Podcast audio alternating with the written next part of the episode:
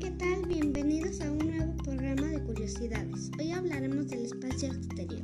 Acompáñenos a escuchar las curiosidades de esta semana. Les encantarán.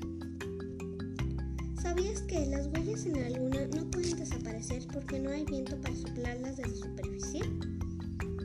El asteroide más grande ah, del sistema solar hasta ahora conocido se llama Vesta y es tan grande que se le nombra planeta enano. Aunque hay billones de estrellas en el espacio, solo podemos ver una pequeña fracción de ellas en el cielo. ¿Lo sabías? Se ve que la luna es igual que el sol, pero no.